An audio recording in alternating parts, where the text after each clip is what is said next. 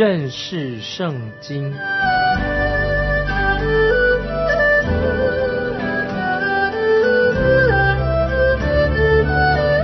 认识上帝的话，把上帝的话带到全世界。本节目是由认识圣经机构和环球广播电台联合制作，欢迎收听。亲爱的听众朋友，你好，欢迎收听认识圣经，我是麦基牧师。现在我们要看约翰福音第五章，我们看到一件非常奇妙的事情，就是主耶稣在鼻士大的池子旁边医治的一个瘫子。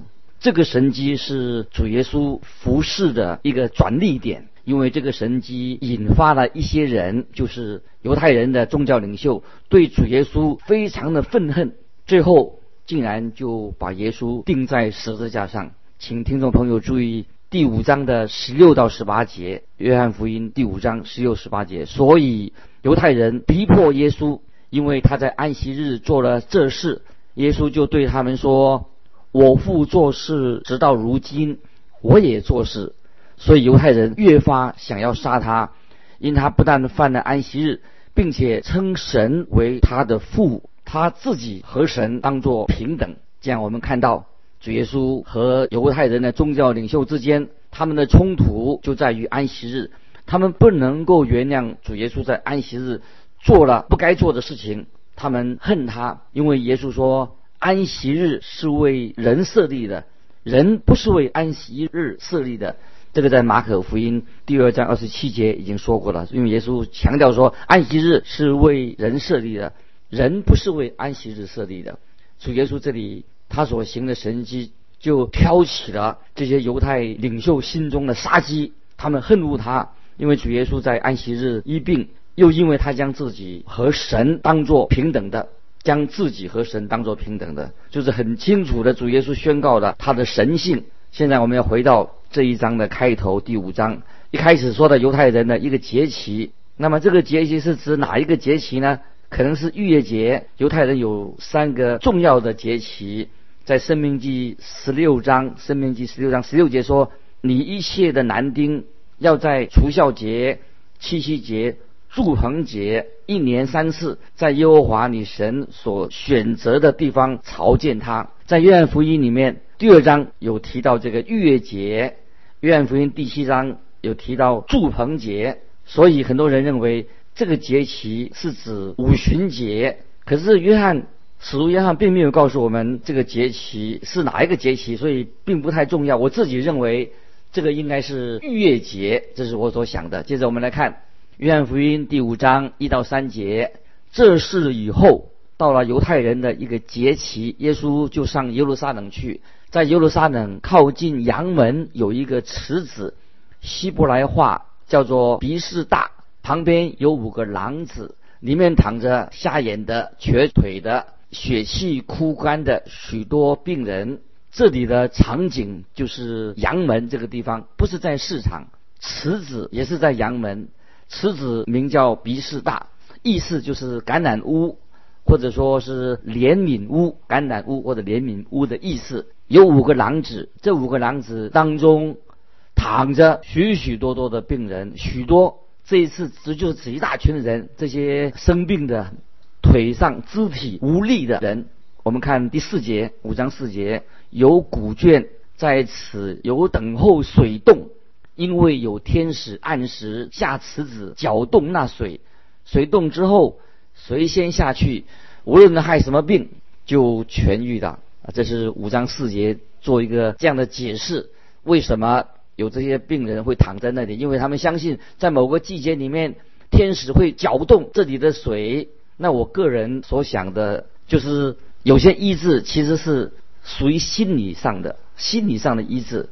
今天也有很多人都像当年的那些人一样，他们有心病，他们心里有病，他们或者是无知，或者是因为迷信的缘故，他们就去找神医，他们就相信说他们会把他们的病医好，但是他们不是真的有病，到底是不是真有病，这是还是一个问题。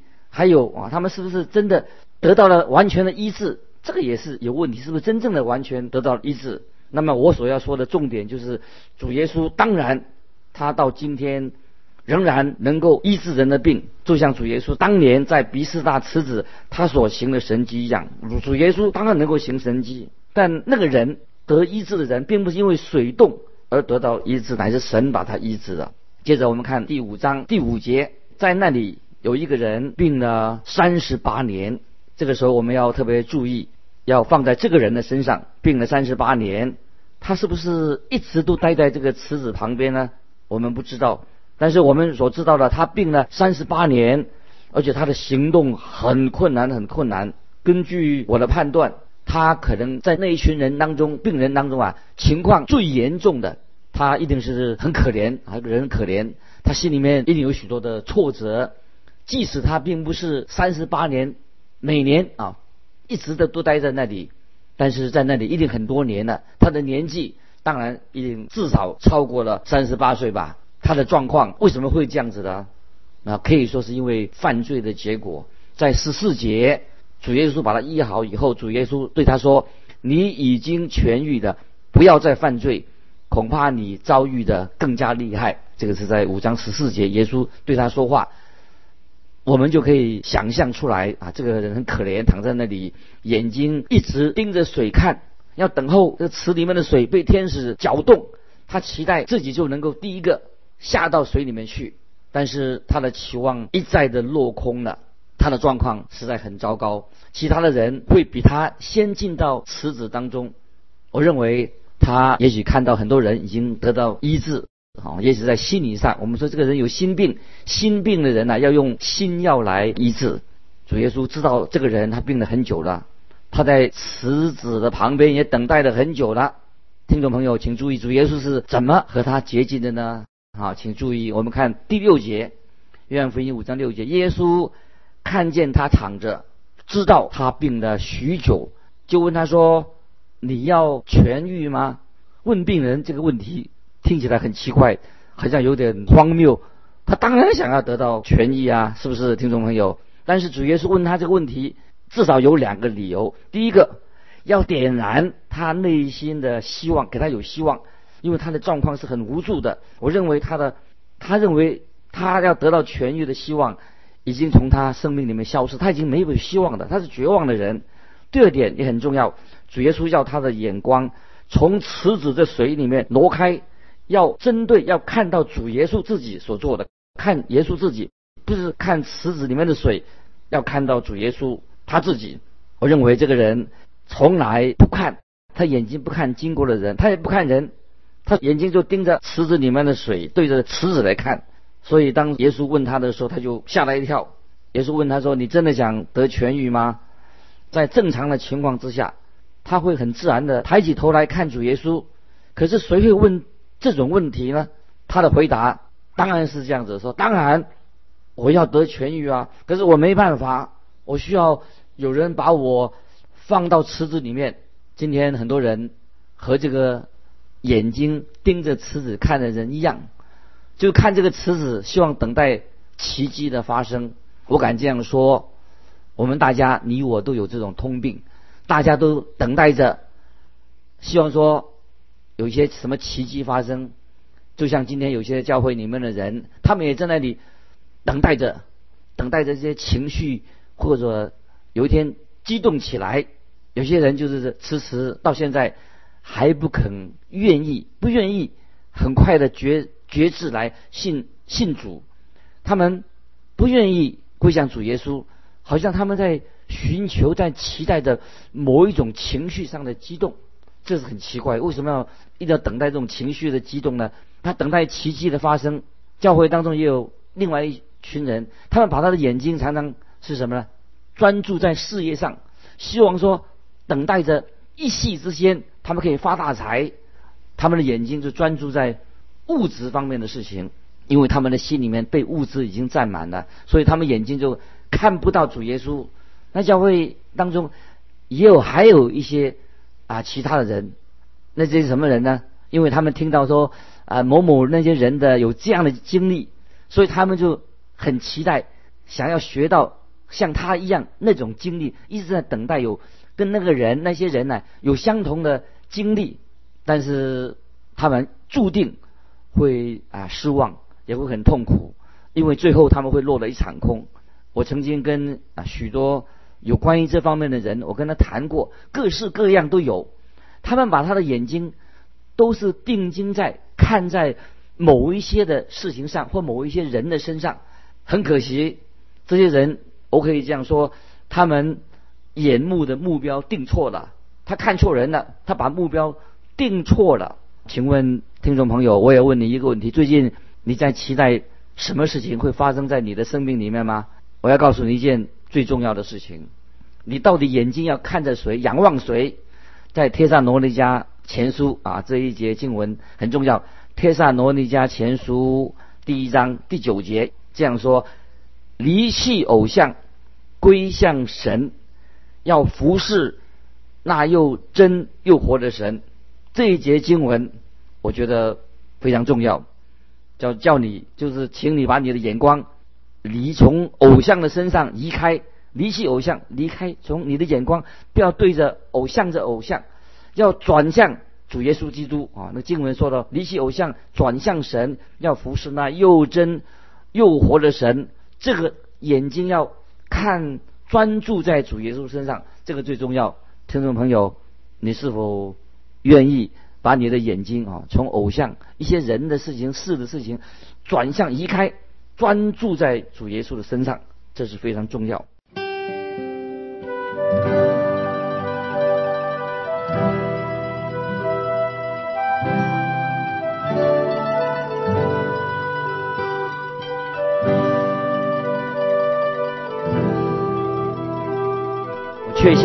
当有人啊问主耶稣问这个问题的时候，那这个瘫痪的人就很惊讶了，他就。抬起头来看这个人啊，接着我们来看《约翰福音》五章第七节，看这个病人他的反应是什么？病人回答说：“先生，水冻的时候，没有人把我放在池子里，我正去的时候，就有别人比我先下去。哎呀，这个人真的好可怜，好惨哦！这么无助，这么没有希望，好像也没有家，孤独的人。他的意思是说，我当然想得痊愈了。”但是没有人把我放在池子里，你会把我放在池子里吗？我们看到主耶稣怎么样回答他？主耶稣他不想把他放进池子里，主耶稣要帮助他离开这个池子，也要离开那个地方。当他把眼睛这个病人把眼睛放在主耶稣身上的时候，他注目主耶稣的身上，就发生了奇迹，神迹就发生了。我们看约翰福音。五章第八节，耶稣对他说：“起来，拿你的褥子走吧。”主耶稣叫他起来，拿着褥子走吧。他把要他把位置啊，躺在那里的位置让给别人吧。他要拿起褥子来，因为他已经不需要，不再需要躺在那里的。接着我们看第九到十三节，那人立刻痊愈，就拿起褥子。来走了，那天是安息日，所以犹太人对那医好的人说：“今天是安息日，你拿褥子是不可的。”他却回答说：“那是我痊愈的，对我说拿你的褥子走吧。”他们问他说：“对你说拿褥子走的是什么人？”那医好的人不知道是谁，因为那里的人多，耶稣已经躲开了。接下来啊，我们就看到啊，主耶稣的敌人就指控这个人在安息日拿着褥子在行走，这是他们他们看到这个被医治好了的一个证据，因为他看到这个病人好了，被医治好了一个证据。你能想象这件事情是不是很荒谬呢？因为他在安息日拿起他的乳子，这些宗教领袖。他们的心里就很不高兴。我们主耶稣，他却用神机、神机似的啊，把他医好的。主耶稣这个时候也离开了群众，因为这个人，这个摊子他不知道医好他的人到底是谁啊。接着我们来接着看十四到十六节。后来耶稣在店里遇见他，对他说：“你已经痊愈了，不要再犯罪，恐怕你遭遇的更加厉害。”那人就去告诉犹太人，使他痊愈的是耶稣，所以犹太人逼迫耶稣，因为他在安息日做了这事。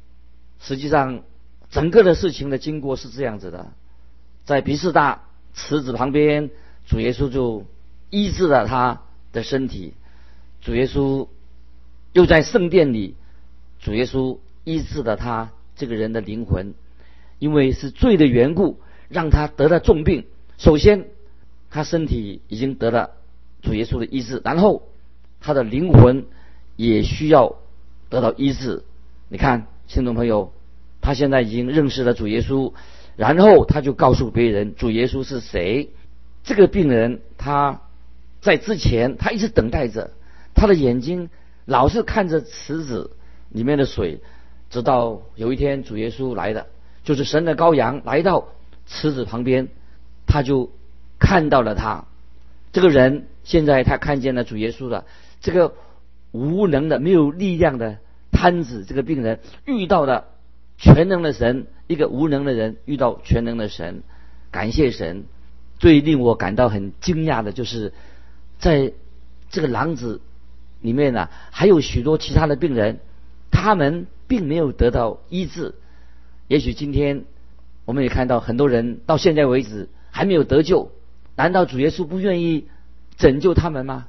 我可以说，主耶稣当然愿意，主耶稣很愿意拯救医治人，只不过他们没有定睛看着主耶稣，他们也许只是坐在那里等待奇迹的发生，因为这件事情就引起了某些人对耶稣。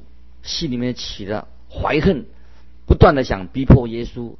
当约翰使徒约翰说犹太人说到犹太人的时候啊，就是指这些犹太人中的宗教领袖，这就是他们要开始要逼迫耶稣的，他们要杀害耶稣，从这里就开始了。接着我们来看第十七节，十七节，耶稣就对他们说：“我父做事到直到如今。”主耶稣所说的：“我父做事，直到如今，我也做事。”啊，这是十七节主耶稣说的。当这个人陷入罪恶的深渊的时候，主耶稣以及天父，他就在安息日，他们没有休息。主耶稣和天父在安息日，他们不休息。虽然神创造了宇宙万物。就安息了，但是在人类堕落以后、犯罪以后，神自己他并没有休息，因为人就像牛一样，已经掉到沟里面，他自己也没有办法爬出来。所以我们看第十八节，这里说到，所以犹太人越发想要杀他，因他不但犯了安息日，并且称神为他的父。将自己和神当作平等，这时候我们看到这些宗教领袖不肯罢休，一直他们要谋害耶稣，直到他们把主耶稣钉在十字架上。接着我们看主耶稣在以下做了几个很明显的有力的做了宣告，基于这些重要的宣告，我们才能够用。约翰福音五章二十四节来传福音。现在让我把这些宣告把它放在一起。主耶稣所做的第一个宣告，就是在约翰福音五章十九节啊，大家把它记住。五章十九节第一个宣告，耶稣对他们说：“我实实在在的告诉你们，只凭着自己不能做什么，唯有看见父所做的，子才能做父。”所做的事，子也照样做。主耶稣在这里说到他自己就是神，他能做神所能做的事情。天父与圣子之间是完全一致的，完全和谐的。因此，在这里，这些犹太领袖们指控，他对他的指控是非常荒谬的。圣子，神的儿子和天父并没有互相抵触，天父和圣子一点都没有相互抵触的。主耶稣就是要做天父做的事情，主耶稣可以赦免人的罪过，因此主耶稣说，天父和圣子之间有亲密的关系。接着我们看二十节，五章二十节，父爱子。将自己所做的一切事指给他看，还要将比这更大的事指给他看，叫你们稀奇啊！这是刚才我们讲这个第一个宣告。接着我们来看第二个宣告，主耶稣做第二个宣告，在二十一节，父怎样叫死人起来，使他们活着，子也照样随自己的意思。使人活着，主耶稣随着自己的意思给人新的生命。如果天父让死人复活，子就是圣子耶稣也照样能够叫死人复活。我们常听到啊，有些所谓的啊神医的恩赐，能够叫死人复活。我们看见使徒保罗跟西门彼得也曾经。能叫死人复活，我们的主耶稣赐给他们这些使徒有医治的恩赐，叫死人复活。但这些恩赐随着使徒的去世了以后，已经消失了。主耶稣自己能叫死人复活，因为他本人他自己就是神。其他的人是要奉耶稣基督的名才能够啊行这样的神迹。接着我们看第三个宣告，是在二十二节，五章二十二节。父不审判什么人，乃将审判的事全交于此。这也可以就是这样说：父也不审判人，他把审判的事情全交给子。如果你听见了，也相信主耶稣的话，你就有永生。因为主耶稣做神能做的事情，因为他能叫死人复活，就还有有一天。我他要对世上的人实行审判，不论已经得救的人，或是世上的人，不信的人，都要在他面前受审判。信主的人在审判的时候，也要站在他面前，也就是在基督的审判台前，就要决定我们能不能够得到奖赏。感谢神，盼望我们听众朋友，你我。在主耶稣的审判台前能够得到奖赏，这记载在格林的后书五章十节。那么世上的人也要在白色的大宝座面前接受审判，这个记载在启示录二十章十一节。所以信的人、不信的人都要接受审判。主耶稣第一次来到世界，他不是要来审判世界，但是主耶稣第二次。从天上再回来的时候，他就要审判这个世界，因为审判的事情已经完全交给了主耶稣自己。接着我们来看二十三节五章二十三节，这样说：叫人都尊敬子，如同尊敬父一样。不尊敬子的，就是不尊敬。差子来了父啊，这个二十三节我再念一遍，叫人都尊敬子，如同尊敬父一样。不尊敬子的，就是不尊敬差子来的父。因为这三个宣告很清楚的指出三个重要的原则，所以在二十四节才会耶稣做一个更奇妙的宣告。我们可以用在今天，我们可以用在我们个人啊谈到传福音上面。我们必须要按照主耶稣前面所做的宣告作为基础啊，在约翰福音五章二十四节，主耶稣说：“我实实在在、实实在在的告诉你们，那听我话又信差我来者的，就有永生，不至于定罪，是已经出死入生了。感谢神给我们有永生，就是我们现在就是已经有了永生，信主的人不被定罪。”定罪是审判的另外一种说法，因为我们已经出死入生了。这是一个重大的应许临到我们身上，所指的哦非常重要，就是指那些那听我话又信差我来者的，就有永生，不至于定罪，已经是出死入生了。感谢神，这个话应许真是好。是谁说的呢？就是主耶稣给我们有关于他自己的三个非常重要的宣告。那么这些宣告就是这节经文的基础。所以我们看到，在第十九节说到主耶稣就是神；二十一节说到他叫死人复活；二十二节说到主耶稣要审判。感谢神，我们有这位奇妙的救主。今天我们就分享到这里。